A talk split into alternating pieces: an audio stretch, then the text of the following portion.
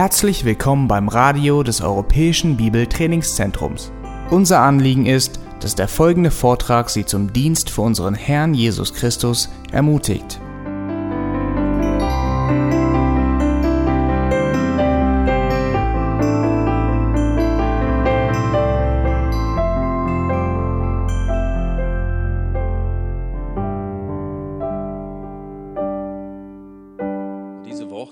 Auf einer Beerdigung von einem Bekannten von mir und äh, ich habe diesen Menschen gemocht und wollte Abschied nehmen mit anderen Freunden, die ihn kannte. Und ich musste zugeben, dass wo ich da war und die, wenn man das eine Predigt nennen kann, äh, wenn ich die Ansprache von dieser Pfarrerin aus der Landeskirche gehört hatte, war ich sehr, sehr traurig, weil sie wirklich von ihm als Kind Gottes gesprochen hatte.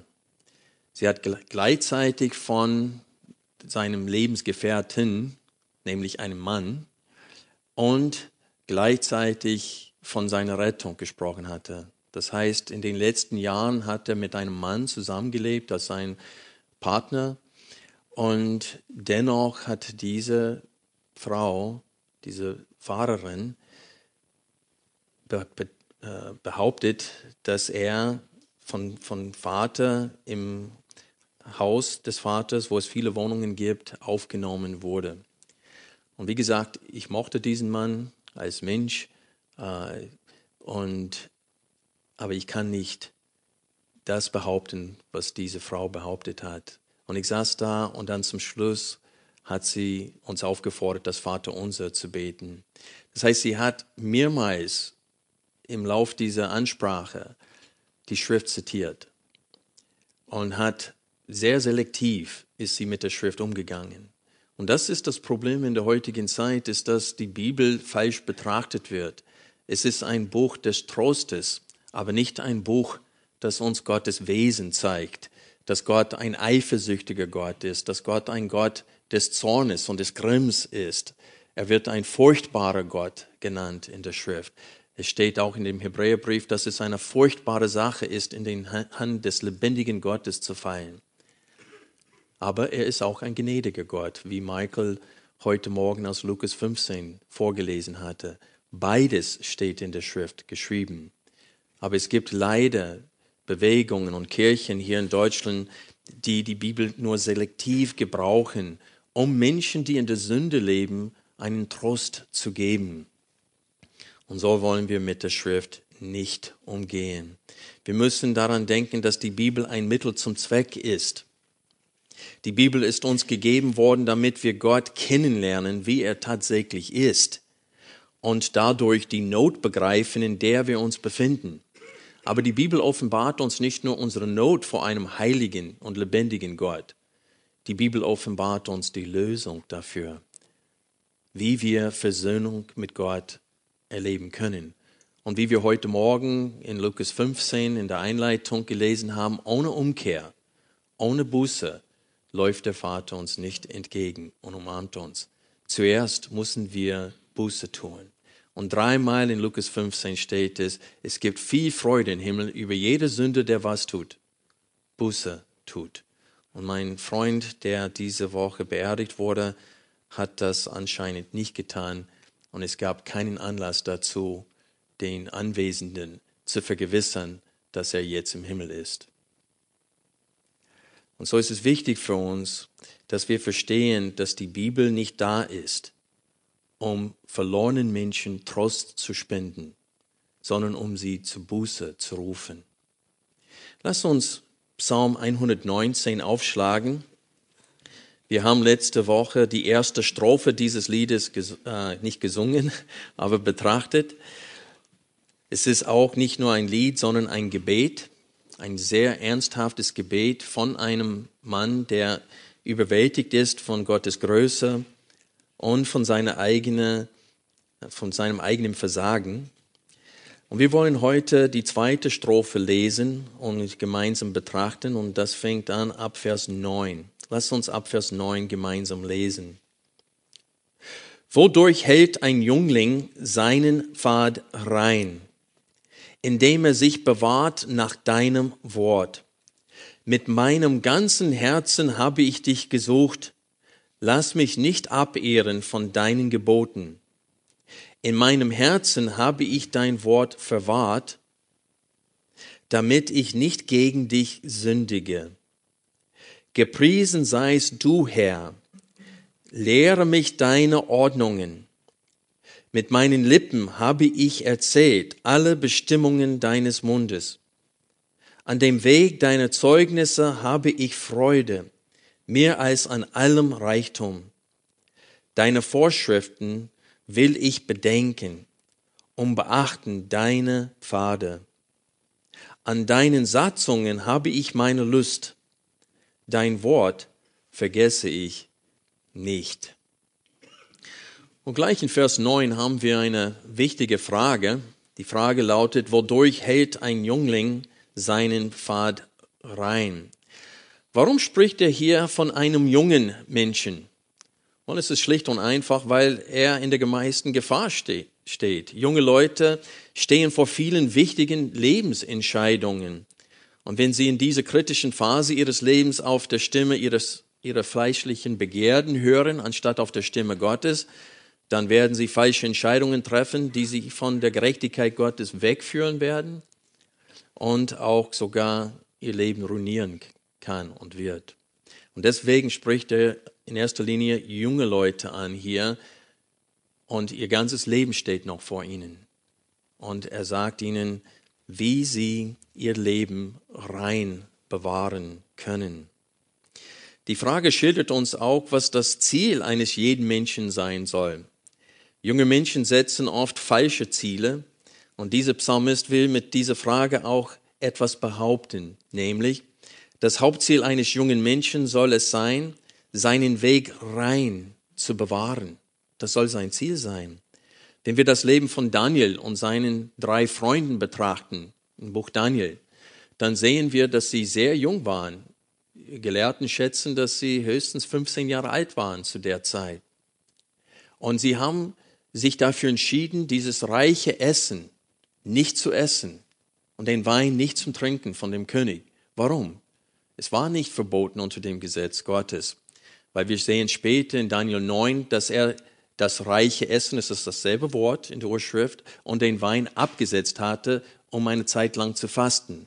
So wir sehen später in seinem Leben, dass er doch das Essen gegessen hatte und den Wein getrunken hat. Aber als er jung war, er wusste, dass das konnte sein Herz neigen und ihn wegführen.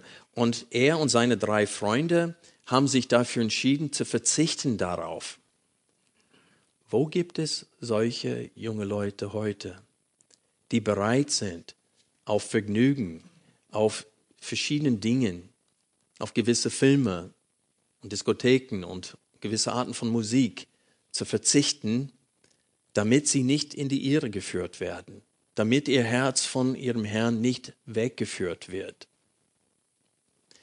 Und so wir sehen hier, dass diese Frage uns nicht allein, äh, es ist nicht allein eine Frage, sondern auch eine Aussage. Junge Menschen, alle Menschen sollen es als Lebensziel haben, ihr Weg, ihr Leben rein zu bewahren. Aber was heißt rein? Es ist klar, wenn wir das Wort rein betrachten, dass es aus der Sicht Gottes ist. Vor Gott sollen sie ihren Weg rein bewahren. Das hatten wir auch letzten Sonntag gesehen. In Vers 7 steht, ich will dich preisen mit aufrichtigem Herzen, wenn ich gelernt habe die Bestimmungen deiner Gerechtigkeit. Das heißt, Gottes Wort widerspiegelt seine eigene Gerechtigkeit, sein eigenes Wesen, so dass wenn wir vom Rein bewahren, reden wir von der Reinheit Gottes, von der Sicht Gottes. Diese falsche Zielsetzung führt auch nicht nur zu vielen Narben in unserem Leben und es führt uns nicht nur von Gott weg, sondern es führt uns dazu, dass wir unglücklich sind dass wir keine Freude haben in diesem Leben. Und das haben wir auch letzten Sonntag gesehen. Wir haben in Vers 1 und in Vers 2 gelesen, glücklich sind, die im Weg untadelig sind, die im Gesetz des Herrn wandeln. Glücklich sind, die seine Zeugnisse bewahren, die ihn von ganzem Herzen suchen. Also wir haben letzten Sonntag gesehen, dass nur der Mensch, der es zum Lebensziel gemacht hat, seine Freude in der Freude Gottes zu suchen, wahrhaftig glücklich ist. Er tut gerne das, was vor Gott tadellos ist. Er tut gerne das, was Gott glücklich macht. Und wenn wir unser Glück in Gott suchen, wird er uns auch glücklich machen. Jetzt betrachten wir die Antwort auf die Frage. Die Frage war, wodurch, wodurch hält ein Jüngling oder wodurch macht ein Jüngling seinen Pfad rein? Und hier kommt die Antwort im zweiten Teil des Verses, indem er sich bewahrt nach deinem Wort. In manchen Übersetzungen steht es, indem er ihn, das heißt den Pfad oder den Weg, bewahrt nach deinem Wort. In dem hebräischen Urschrift steht das Wort sich und das Wort ihn nicht da. Es wurde einfach schlicht heißen, wenn man es von Hebräischen übersetzen würde, indem er bewahrt nach deinem Wort.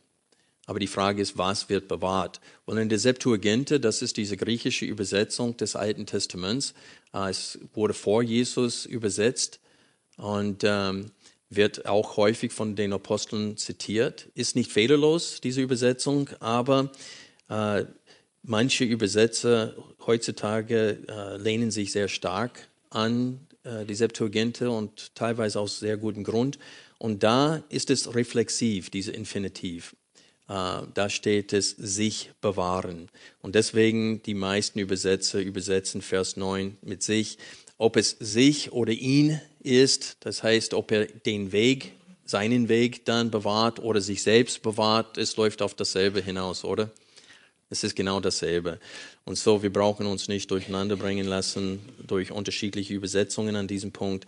Die Tatsache ist, die Antwort auf die Frage, wie kann ein Jüngling seinen Pfad rein machen oder rein bewahren, er tut es, indem er seinen Weg oder sich selbst rein hält äh, durch Gottes Wort. Es steht hier, Gottes Wort ist, äh, sagt man das Mittel? Das Mittel dazu. Es ist durch Gottes Wort, dass wir unseren Weg vor Gott auch rein bewahren. Wir tun das erstens, indem wir das Wort rein richtig verstehen. Ich bin schon, ich habe schon ein bisschen darüber gesagt. Rein bedeutet in Gottes Augen. Gott definiert, was rein ist und was nicht rein ist. Auf der Beerdigung diese Woche hat diese Pfarrerin einen Lebenswandel dargestellt, als ob es völlig in Ordnung wäre. Was Gott sagt, es ist in seinen Augen ein Gräuel diese Art Unzucht allgemein ist vor Gott ein Gräuel. Und wenn jemand sich dafür entscheidet und darin lebt, das ist kein reines Leben vor Gott. Auch wenn der Gesetzgeber, auch wenn große Kirchen das sagen, das ist okay, das ist anerkannt, Gott kennt es nicht an. Und letztendlich ist es vor ihm, dass wir stehen werden. Und es ist wichtig für uns zu verstehen, dass das Wort rein von Gott definiert wird. Nur ein Mensch, der fest davon überzeugt ist, nämlich, dass Gott selbst rein ist, dass Gott selbst gerecht ist, dass Gott selbst das von uns verlangt, was richtig tatsächlich ist, nicht nur in seinen Augen, es ist richtig, weil Gott selbst richtig ist und gerecht ist. Nur wenn wir diese Überzeugung haben, können wir unsere Lust an Gottes Geboten haben. Wie es in Vers 10 steht in unserem Text, mit meinem ganzen Herzen habe ich dich gesucht. Und wir sehen hier, dass dieses Suchen nach Gott mit dem ganzen Herzen, das ist auch abhängig von, diesem, von dieser Überzeugung, dass Gott gerecht ist, dass Gottes Wege gerecht sind. Wenn wir diese Überzeugung nicht haben, wie können wir Gott von ganzem Herzen suchen? Wir müssen fest davon überzeugt sein, dass Gott das Beste ist, was es geben kann. Und dass er nie und nimmer von uns etwas verlangen würde, was für uns schädlich wäre. Und er würde nie etwas von uns fernhalten oder enthalten, was für uns gut wäre. Und so, wenn wir diese Überzeugung haben, dass Gott gut und gerecht ist, dann wollen wir ihn suchen von ganzem Herzen. Was ich hier betonen möchte, ist Folgendes. Das Wollen, Gott zu lieben und ihn im Allen zu gefallen, muss vorhanden sein. Bei wem dieses Verlangen fehlt, wird das Wort Gottes ihm nichts bringen. Es gibt viele Menschen, die eine Bibel bei ihnen zu Hause haben, aber das Wort bringt denen nichts. Auch wenn sie es lesen und auswendig lernen, bringt es ihnen nichts. Wir sehen, dass die Pharisäer zur Zeit Jesu Christi kannten das Wort teilweise auswendig. Und Jesus hat in Johannes Kapitel 5 ab Vers 37 Folgendes zu den Pharisäern gesagt. Und der Vater, der mich gesandt hat, er selbst hat Zeugnis von mir gegeben. Ihr habt weder jemals seine Stimme gehört, noch seine Gestalt gesehen, und sein Wort habt ihr nicht bleibend in euch. Denn dem, den er gesandt hat, dem glaubt ihr nicht. Ihr erforscht die Schriften, denn ihr meint, in ihnen ewiges Leben zu haben, und sie sind es, die von mir zeugen, und ihr wollt nicht zu mir kommen, damit ihr Leben habt. Ich nehme nicht Ehre von Menschen, sondern ich kenne euch, dass ihr die Liebe Gottes nicht in euch habt. Ich bin in dem Namen meines Vaters gekommen, und ihr nehmt mich nicht auf. Wenn ein anderer in seinem eigenen Namen kommt, den werdet ihr aufnehmen. Wie könnt ihr glauben, die ihr Ehre voneinander nimmt und die Ehre, die von dem alleinigen Gott ist, nicht sucht? Meint nicht, dass ich euch bei dem Vater verklagen werde. Da ist einer, der euch verklagt.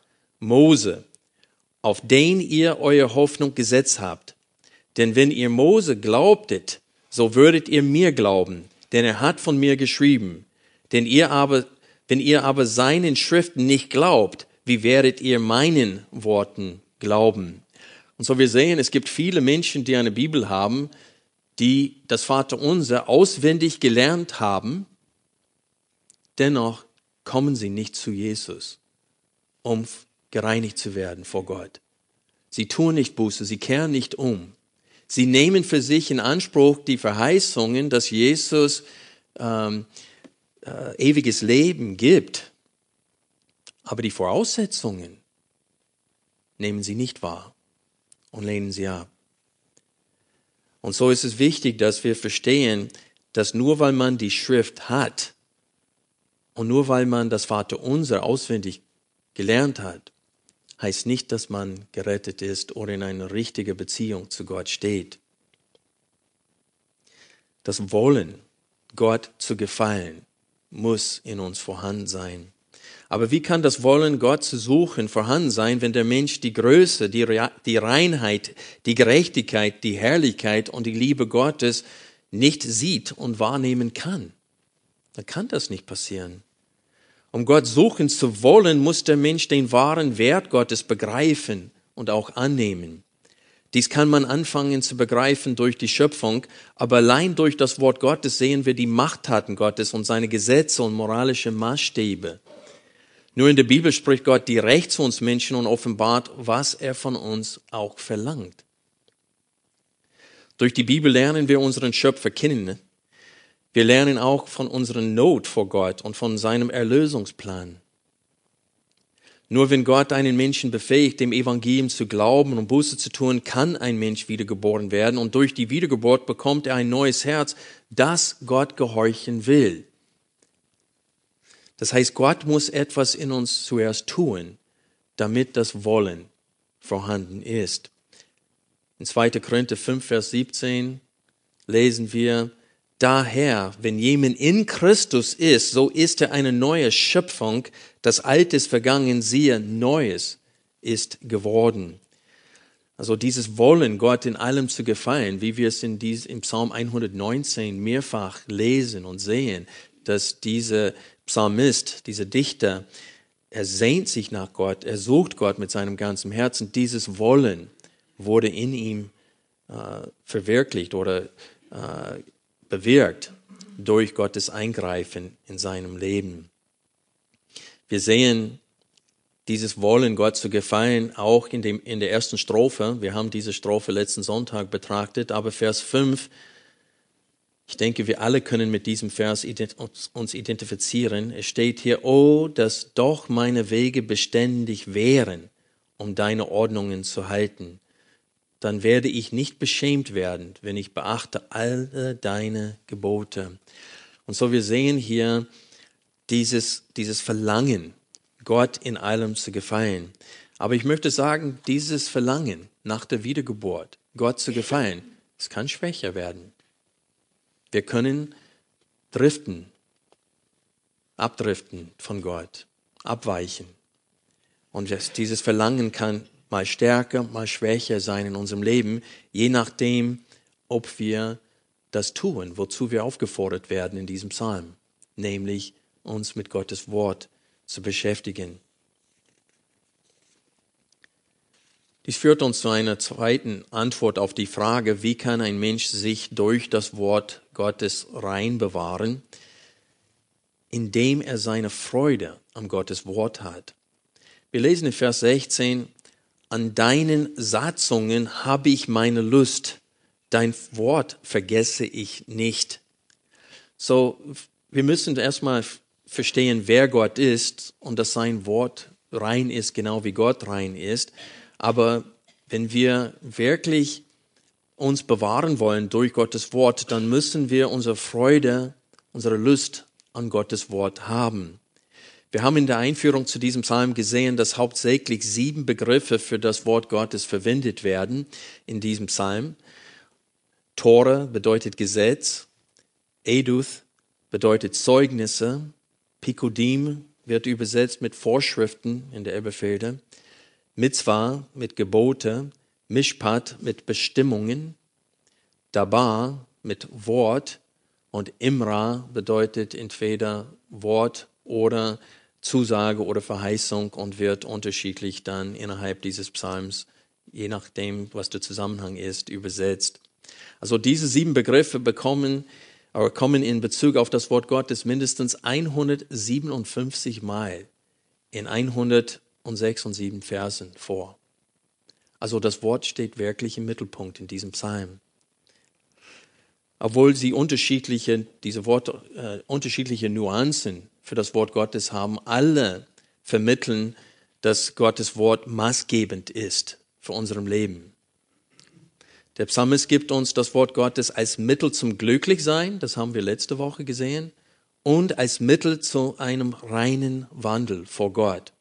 Das heißt, wir können ohne das Wort Gottes keinen reinen Wandel führen. Das ist, was ich betonen möchte. Deswegen wird das Wort Gottes ständig betont in diesem Psalm. Und so die Frage hier in Vers 9 wird buchstäblich in allen Strophen beantwortet. Nicht nur in Vers 9, wo es steht, indem er sich bewahrt nach deinem Wort. Der ganze Psalm ist eine Antwort auf diese Frage. Weil im ganzen Psalm wird das Wort Gottes betont. Es gibt eigentlich nur einen Vers im gesamten Psalm, wo das Wort Gottes nicht vorkommt und erwähnt wird. Nur ein Vers. Und so ist es wichtig für uns zu verstehen, dass wenn er sagt, indem er sich bewahrt nach deinem Wort, dass, dass, das die, dass diese Frage eine zentrale Frage ist für den ganzen Psalm. Das heißt, während wir diesen Psalm durchlesen, sollen wir ständig diese Frage im Kopf haben. Wie soll ich meinen Weg vor Gott rein bewahren? Durch sein Wort. Und so, das heißt, Gottes Wort muss eine zentrale Rolle spielen in meiner Heiligung.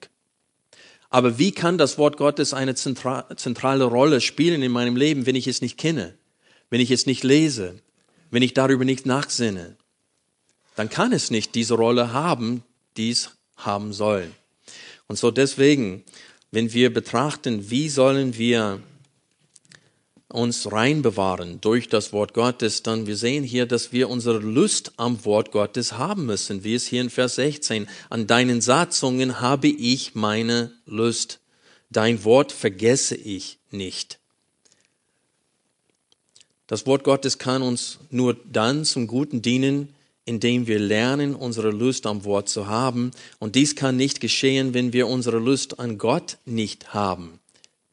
Deswegen ist es ein Kreis hier. Man muss verstehen, wenn wir nicht überwältigt werden von den, von den Machttaten Gottes und von seinem Wesen und von seinem Wirken, werden wir unsere Lust nicht an Gott haben und werden wir unsere Lust auch nicht an seinem Wort haben. Aber es ist durch sein Wort, dass wir Lust und Freude in Gott finden denn durch sein Wort wird er geoffenbart. Natürlich durch die Schöpfung auch, aber sein Wort, durch sein Wort redet er direkt zu uns und offenbart seine große Gnade an uns durch Jesus Christus. Ich muss ehrlich sagen, heute Morgen, wo Michael diese äh, Lukas 15 vorgelesen hat, das Wort hat mich wieder getroffen. Diese Gegenüberstellung zwischen Gottes äh, Herzenseinstellung diesem sündigen Menschen gegenüber und die Herzenseinstellung der Pharisäern diesen solchen Menschen gegenüber, das hat mein Herz berührt. Und wir haben dieses nötig, dass wir Gott immer wieder in seinem Wort begegnen und immer wieder an sein Wesen erinnert werden. Und dann, je mehr wir uns mit dem Wort beschäftigen, desto mehr Gemeinschaft haben wir mit Gott. Und es ist beides voneinander abhängig. Es ist ein, ein Kreislauf. Je mehr Zeit im Wort, desto mehr Lust wir nicht nur am Wort haben, sondern auch an Gott gewinnen werden. Und beides sind absolut notwendig, wenn wir unseren Weg bewahren sollen. Denn die Begierden des Fleisches sind stark. Manche sagen, well, ich habe nicht im Bereich Unzucht so, so der Kampf. Ja, aber wie sieht es aus mit dem Wunsch nach Anerkennung? Wie sieht es aus mit Stolz? Also das Fleisch manifestiert sich vielfältig, offenbart sich sehr vielfältig in unserem Leben. Und ich muss sagen, dass wir völlig von dem Wort Gottes und von dem Wirken Gottes abhängig sind, wenn wir unseren Weg rein bewahren. Und das ist das, was der Psalmist uns hier im Psalm 119 aufs Herz legen möchte. Ich möchte als dritten sagen, dass ein, ein Mensch kann sich rein bewahren vor Gott durch sein Wort, indem er sich ständig mit dem Wort Gottes beschäftigt ist und wir sehen zwei Möglichkeiten dafür in, in, unserem Abschnitt für heute. Erstens in Vers 11 steht es, in meinem Herzen habe ich dein Wort verwahrt. In englischen Übersetzungen heißt es versteckt. Ich habe dein Wort in meinem Herzen versteckt. Das heißt, er hat das Wort auswendig gelernt. Und mit welcher Absicht? Damit ich nicht gegen dich sündige. Der wollte nicht gegen Gott sündigen. Und weil er Angst davor hatte, Sorge dafür hatte, dass er gegen Gott sündige, hat er sich die Mühe gegeben, den Aufwand aufgebracht, die Schrift auswendig zu lernen. Das heißt, gewisse Abschnitte, gewisse Verse hat er auswendig gelernt, um sich zu bewahren vor Sünde. Und wir sehen hier auch in Vers 11, was es heißt, unseren Weg rein zu bewahren. Es heißt, damit wir nicht gegen Gott sündigen und sein Wort äh, brechen. So, wir müssen wirklich zum Herzen nehmen, dass wir Gottes Wort bewahren sollen, indem wir es verwahren in unserem Herzen. Zweitens sehen wir hier in Vers 15, es steht hier, deine Vorschriften will ich bedenken und beachten deine Pfade. Dieses Wort bedenken hier hat mit Nachsinnen zu tun. Das heißt, er will über das, was er schon verstanden hat, nachsinnen. Er will Zeit dafür nehmen, über das Wort Gottes nachzusinnen. Und ich muss ehrlich sagen, laut eigener Erfahrung und durch vielen Gesprächen, auch seelsorgerische Gespräche, weiß ich, dass es genau hier ist, dass wir versagen als Christen. Wir sinnen über das Wort nicht nach. Wir lesen das Wort, wir beten, wir führen eine stille Zeit, aber es steht hier mehrfach in diesem Psalm, dass wir Tag und Nacht nachsinnen sollen über das Wort. Und das ist, wo wir versagen. Das ist genau der Bereich. Deswegen haben wir so wenig Lust für Gott und für sein Wort, obwohl wir das Wort lesen. Es reicht nicht, das Wort zu lesen. Es reicht nicht, das Wort auswendig zu lernen. Wir müssen nachsinnen über diesem Wort im Gebet, bis Gott unsere Herzen trifft. Bis die Augen wieder feucht werden und bis das Herz wieder weich wird. Und das ist unser Problem. Wir versagen im Bereich Nachsinnen. Das ist mein Problem. Ich kann, weil ich so oft predige und unterrichte, ich lese die Bibel und ich sehe eine Gliederung im Text. Und das ist dann, du bist dabei, eine Predigt zu vorbereiten und das Wort trifft dich nicht. Und so wir sehen hier, dass wir müssen etwas tun, wenn wir innerlich bewegt werden vom Wort Gottes. Und das ist, wir müssen nachsinnen darüber. Vers 15 betont das, aber wir sehen das in vielen anderen Versen. Betrachte bitte mit mir Vers 23. Sitzen auch Oberste und verhandeln gegen mich. Dein Knecht sind nach, nach über deine Ordnungen. Das heißt, anderen sitzen rum und lästern über ihn und er steht sogar vielleicht in Lebensgefahr. Was macht er? Er sinnt über Gottes Wort nach und bleibt deswegen auch ruhig, mitten in der Anfechtung. Und dann sehen wir das auch in Vers 27. Lass mich verstehen den Weg deiner Vorschriften, sinnen will ich über deine Wunder. Das heißt, diese zehn Plagen, die Gott gegen Ägypten gebracht hat, wann war das letzte Mal, dass du echt darüber nachgesinnt hast? Was für große, gewaltige Wunder waren das? Wenn man 1. Mose bis 5. Mose durchliest, du siehst so viele Wunder Gottes, die er, die er tatsächlich getan hat. Manche dieser Wunder waren Gerichte. Die Erde ist aufgemacht worden und Korach und äh, Korah und diese anderen äh, die sich gegen Mose zusammengerottet hatten, wurden verschlungen von der Erde. Das war auch ein Wunder Gottes, aber ein Wunder zum Gericht. Und so wir sehen, dass wir darüber sinnen sollen. Sinnen will ich über deine Wunder. In Vers 48 lesen wir, und werde meine Hände aufheben zu deinen Geboten, die ich lieb habe, und über deine Ordnungen will ich nachdenken. 78. Lass beschämt werden die Übermütigen, die mich lügnerisch bedrücken. Ich denke über deine Vorschriften nach. Vers 97. Wie liebe ich dein Gesetz? Es ist mein Nachdenken den ganzen Tag.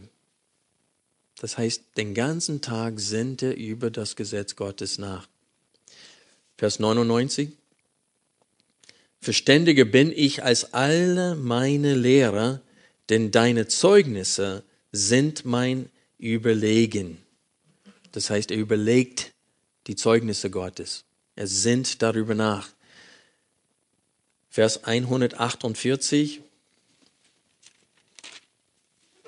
Meine Augen sind den Nachtwachen zuvorgekommen, um nachzudenken über dein Wort. Und so wir sehen hier, dass der ganze Psalm eine Antwort auf die Frage ist, wie soll ein Mensch seinen Weg vor Gott rein bewahren? Indem er nachsinnt über das Wort Gottes und indem er das Wort Gottes äh, verwahrt in seinem Herzen, indem er das Wort Gottes auswendig lernt. Viertens, das gelernte Wort soll weitererzählt werden. Wir lesen in Vers 13, mit meinen Lippen habe ich erzählt alle Bestimmungen deines Mundes. Seht ihr das da, diese Gegenüberstellung? Mit meinen Lippen und deines Mundes. Mit meinen Lippen habe ich erzählt alle Bestimmungen deines Mundes. Ich verstehe diesen Vers nicht so, dass er laut für sich allein einfach äh, aufzählt. Es ist nicht ein Ich zähle auf, sondern ich erzähle. Ich verkündige. Und so wir sehen hier, dass das, was Gott uns mit seinen Lippen aufs Herz gelegt hat, das sollen wir weitererzählen mit unseren Lippen. So bewahren wir unseren Weg auch rein, indem wir Stellung im Alltag bezüglich der Moral nehmen. Wenn wir auf der Arbeit und auf, die, die, die studieren auf der Uni, wenn man Stellung nimmt in seinen Gesprächen, man zieht einen Strich und sagt, das tue ich nicht und das würde ich nie tun weil mein Gott will das nicht. Und so man bewahrt sich auch, indem man Stellung nimmt im Leben und sagt, das ist falsch, das möchte ich nicht tun. Ich möchte nicht mal das hören. Und man bleibt bewahrt. Warum? Was, was passiert, wenn du anderen von Wort Gottes erzählst? In den meisten Fällen sondern sie sich von dir ab. Du brauchst dich nicht mal von denen ab, sondern sie sonnen sich von dir ab. weil du hast kein Gefallen an dem, woran sie gefallen haben. Und da gehst, das heißt, wenn du das Wort weitergibst, es sorgt dafür, dass du keine Freundschaften pflegst, wo du dann dadurch in die Ehre geführt wirst. Ich weiß immer noch bis heute, wie ich einen, einen guten Freund von mir vor meiner Bekehrung, wir hatten sehr viel Unsinn getrieben zusammen und auch Freude daran gehabt, aber nach der Wiedergeburt war das mir klar, dass es Unsinn war und dass das auch Sünde war. Und er ging sogar mir zu gefallen ein paar Mal mit mir in die Gemeinde. Und nach drei, vier solchen Sonntagen kam er raus nach dem äh, Gottesdienst und ich stand an meinem Auto und er an seinem Auto und wir guckten einander an und er lehnte sich auf seinem Auto, war fast zwei Meter groß und er guckte mich an und ich habe gesagt, Terry, wollen wir was gemeinsam essen heute? Und er sagte, nee, ich glaube nicht. Und das war's. Es war uns beide klar in dem Augenblick, dass wir gehen, wir befinden uns auf zwei unterschiedlichen Wegen. Ich auf dem schmalen Pfad, er auf dem breiten Weg. Und wir wussten, wir können nicht weiterhin diese Freundschaft aufrechthalten. Und wenn man erzählt von Gott und wenn man äh, das, was Gott mit seinem Mund uns erzählt hat und uns aufs Herz gelegt hat, wenn wir das mit unseren Lippen weitergeben, das sorgt dafür, dass wir rein bleiben in diese Welt, weil es wird falsche Freundschaften trennen. Paulus hat selber geschrieben, irrt euch nicht. Schlechter Umgang verdirbt gute Sitten. Und wenn wir das mit unseren Lippen weitergeben, in aller Liebe, sicherlich nicht um anderen zu richten, sondern um Stellung zu nehmen und um sie zu gewinnen, äh, dann wird Gott dafür sorgen, dass unser Weg rein äh, bewahrt wird, weil die, die, die gottlos leben wollen, werden keine Freude an unserer Freundschaft haben. Wir sehen auch in Vers 12, äh, dass dieser Psalmist Gott gepriesen hat. Wir lesen in Vers 12, gepriesen seist du, Herr, lehre mich deine Ordnungen. Und so, wir sehen hier, dass er Gott lobt. Und ich möchte sagen, dass Gott bewusst anzubeten für seine Eigenschaften und für sein Werk an uns Menschen, das ist das Ziel des Nachsinnens. Wir wollen, wenn wir sinnen über Gottes Wort, so weit innerlich bewegt werden, dass wir dann ihn spontan und von ganzem Herzen loben und die Anerkennung geben, die ihm zusteht. Das ist eine Frucht des Nachsinnens. Aber es ist zugleich nicht nur eine Frucht und nicht nur das Ziel unseres Lebens. Es ist ein geistliches Disziplin, Gott zu loben. Und das vergessen wir öfters, dass wenn wir bewusst nachsinnen über das, was Gott für uns getan hat und über das, was Gott selbst ist, über sein Wesen, das bewahrt uns auch weil es steht uns neu ein und es führt uns dann zur Anbetung.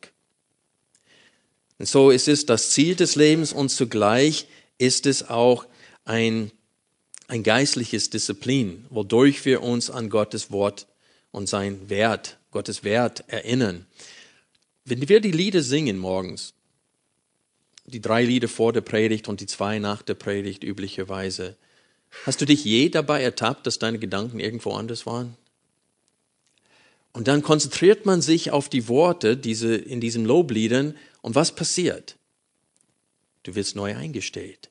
Und du betest Gott an und durch das, durch diese Gehorsam Gott gegenüber, durch die Anbetung, du wächst auch geistlich und du wirst wieder neu eingestellt. Und deswegen sage ich, die Anbetung ist zugleich das Ziel des Lebens und die Frucht des Nachsinnens über Gottes Wort, ist aber gleichzeitig eine Art Nachsinnen selbst. Weil wenn du diese Lieder nimmst und singst diese Lieder zu Gott, du wirst unterrichtet über Gottes Wesen und du wirst aufgefordert, richtig zu denken über Gott. Und so ist es beides. Die Frucht, das Ziel des Lebens und zugleich ein geistliches Disziplin für uns. Durch diesen Lob gepriesen seist du, Herr, und dann durch die Aussage, lehre mich deine Ordnungen, sehen wir, dass er nicht allein Gottes Wert anerkannt hatte, sondern auch seine Abhängigkeit von Gott, um für Gott leben zu können. Und wenn wir Gott anbeten, öfters in unserer Anbetung kommt ein Hilfeschrei gleichzeitig. Lehre mich dein Wort, lehre mich deine Ordnungen. Herr, ich liebe dich, du bist Gott und ich will dir gefallen. Hilf mir, Herr, dein Wort richtig zu verstehen. Und so die Anbetung fließt gleich rüber in eine Bitte.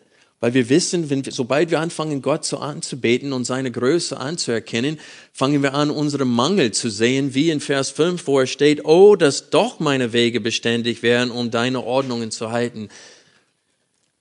Und so diese, diese Anbetung in Vers 12 offenbart zugleich, wie bewusst es ihm war, dass er von Gott abhängig ist, um ihn so anzubeten und für ihn so zu leben, wie es sich ziemt als Geschöpf Gottes. Und letztens möchte ich sagen, wir bewahren uns rein durch das Wort, indem wir Gott als Quelle der Kraft sehen und vor dem Thron der Gnade leben. Wenn wir diesen Psalm betrachten, dann sehen wir, dass es voller Gebetsanliegen ist. Und was für Gebetsanliegen? Hier geht es nicht darum, dass er bittet, dass seine Träume verwirklicht wird oder sonst was. Er fleht Gott an in seine Not. In Vers 10 steht es, lass mich nicht abirren von deinen Geboten. Seht ihr das?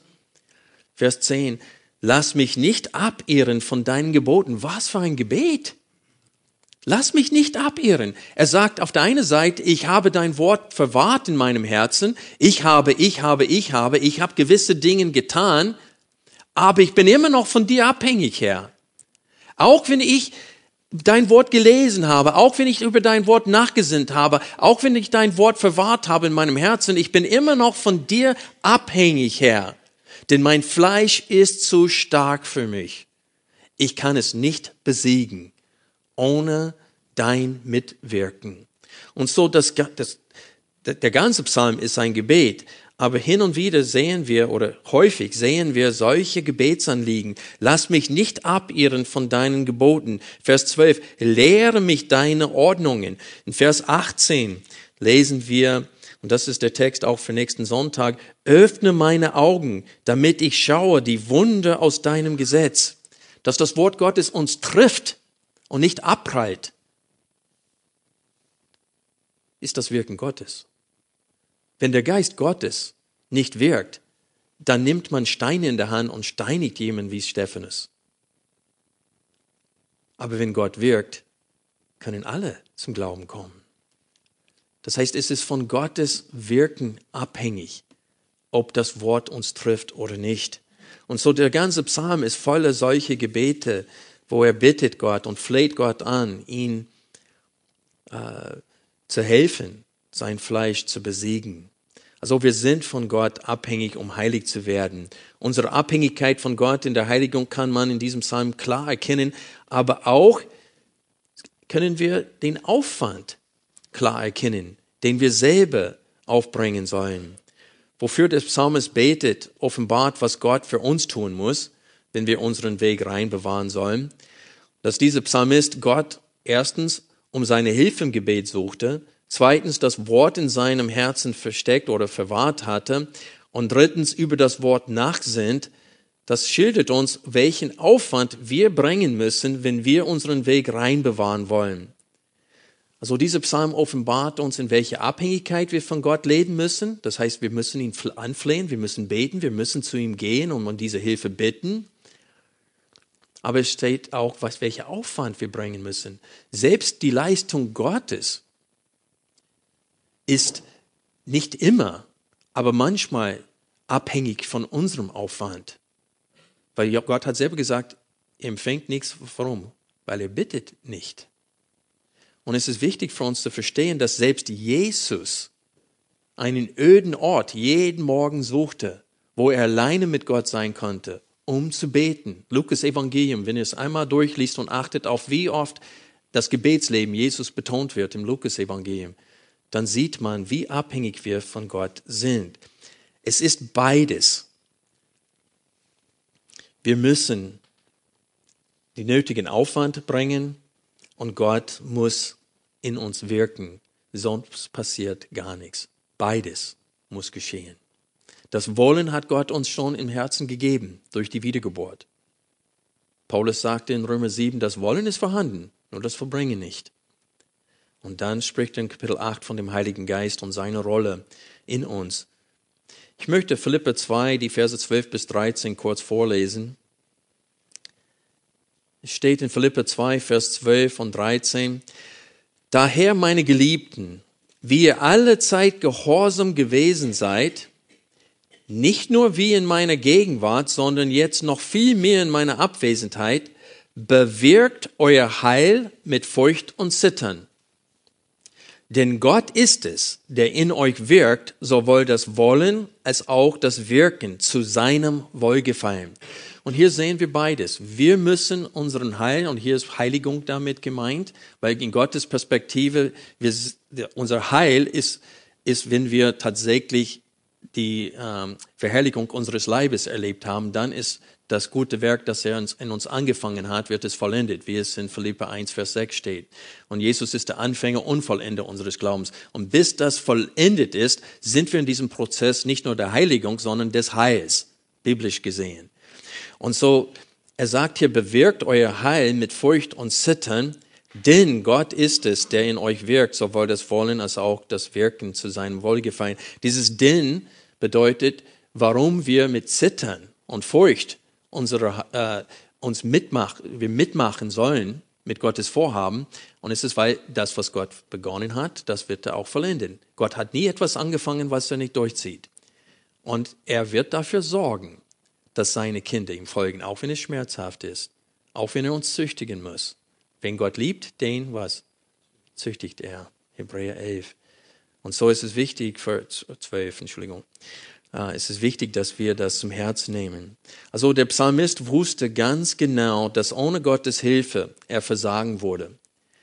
Er hat auch verstanden, dass er einen gewissen Aufwand bringen muss. Er wusste, dass wenn er das Wort nicht lesen würde, dass seine Lust am Wort nachlassen würde.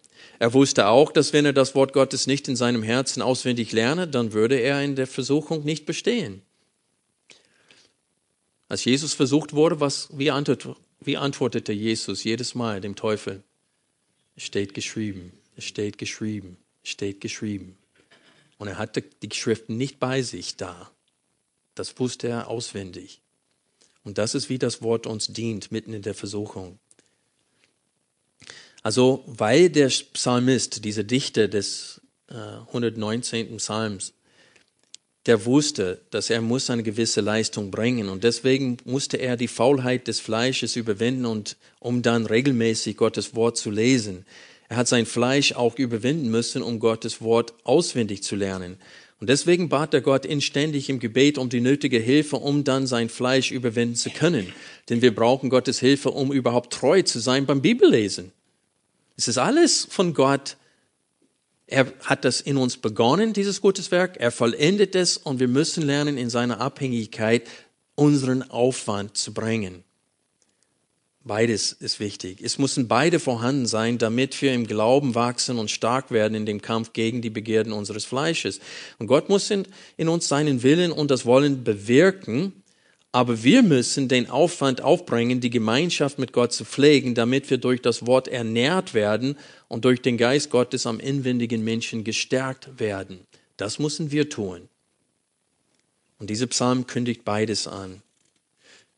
Denn Gott ist nicht geehrt, wenn er das Werk allein in uns vollbringt.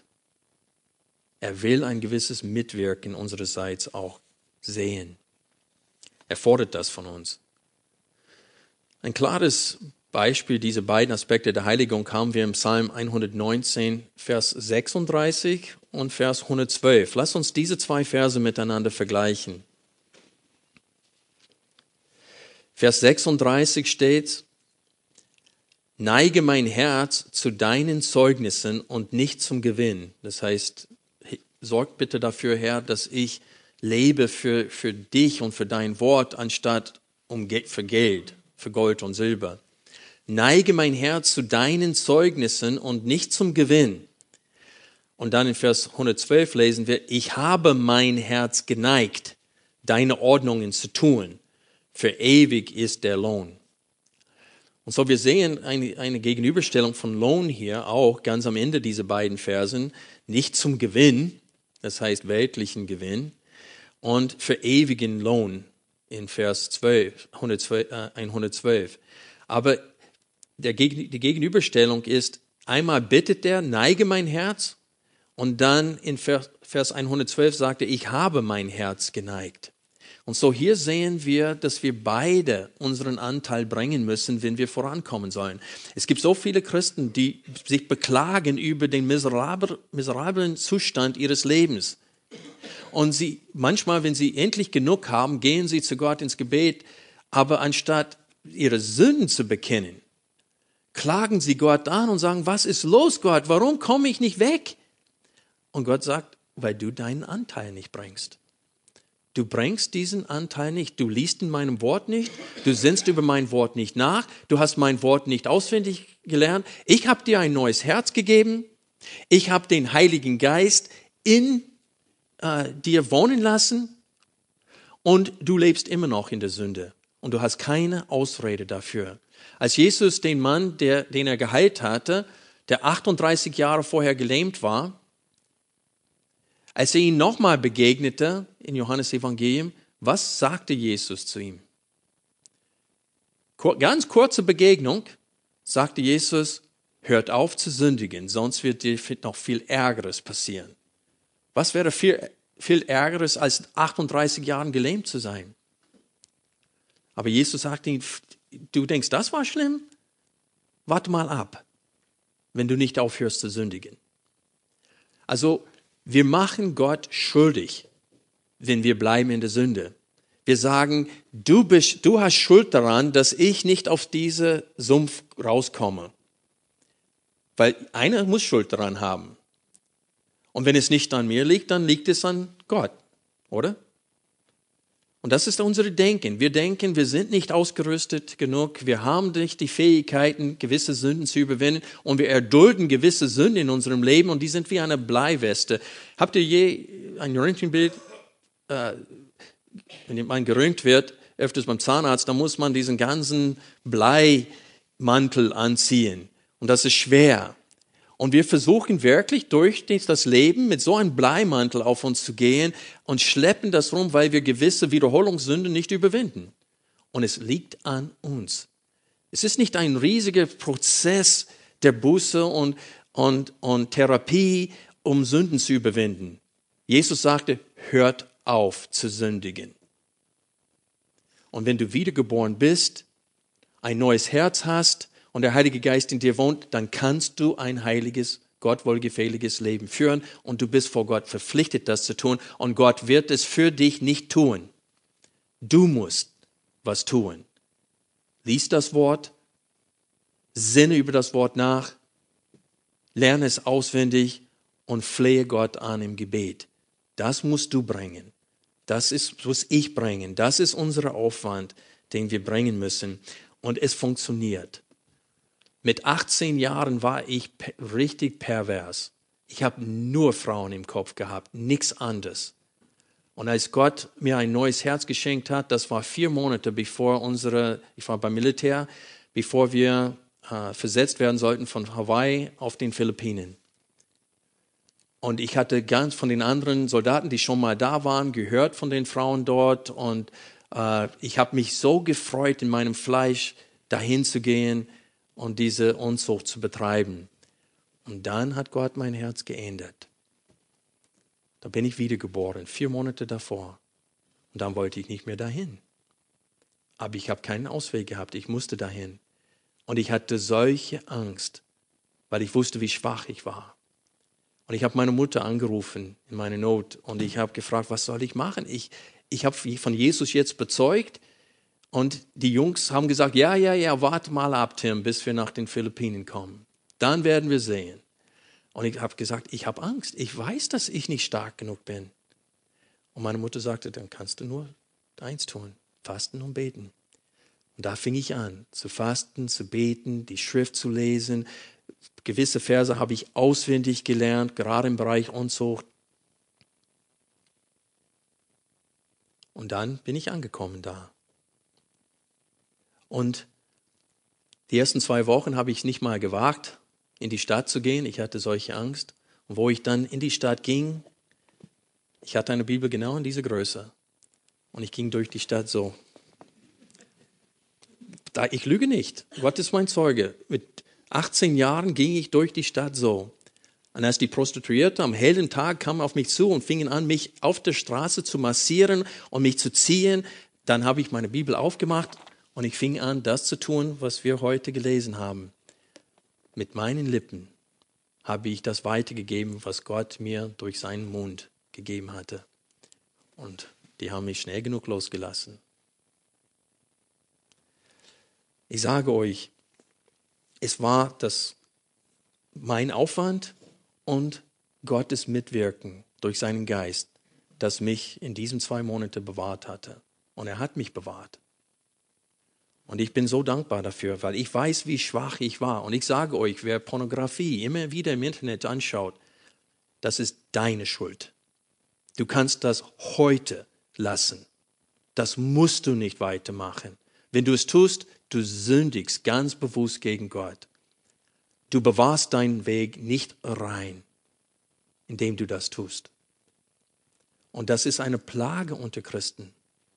Eine Plage. Laut Statistiken auf Bibelschulen geben Männer, die studieren, um Pastoren zu werden, geben sie zu, dass sie ein Problem in diesem Bereich haben. Viele davon, nicht nur ein paar. Und es ist, weil sie die Schrift überhaupt nicht verstehen. Wir müssen unseren Anteil bringen. Und Gott bringt ganz gewiss seinen Anteil. Und wenn wir tatsächlich seine Kinder sind, dann wird er auch die Züchtigung bringen, bis wir anfangen, das zu tun, was wir tun müssen. Und das ist, sein Wort zu lesen, darüber nachzusinnen, auswendig lernen, und auch in unserem Herzen bewahren und dann Gott selbst im Gebet anflehen. Es funktioniert.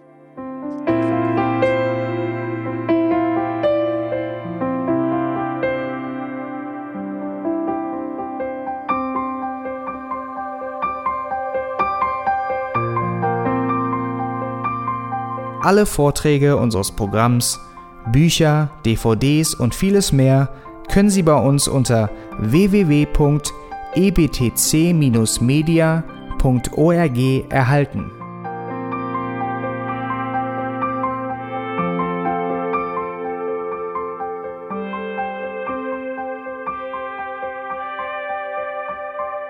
Radio Neue Hoffnung ist frei und ohne Werbung nur aufgrund Ihrer Spenden möglich. Wenn Sie weitere Informationen dazu finden möchten, wie Sie Radio Neue Hoffnung unterstützen können, besuchen Sie die Webseite www.rnh.de.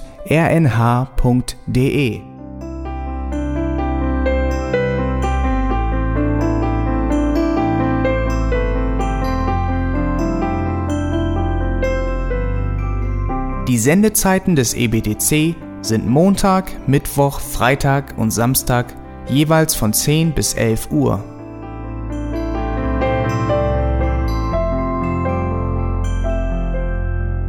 Sie finden uns im Internet unter www.auslegungspredigt.org. Eine E-Mail können Sie uns senden an radio@auslegungspredigt.org. Telefonisch erreichen Sie uns unter 0049 30 60 988 610. Unsere Postanschrift ist EBTC Havelländer Ring 40 in 12629 Berlin, Deutschland.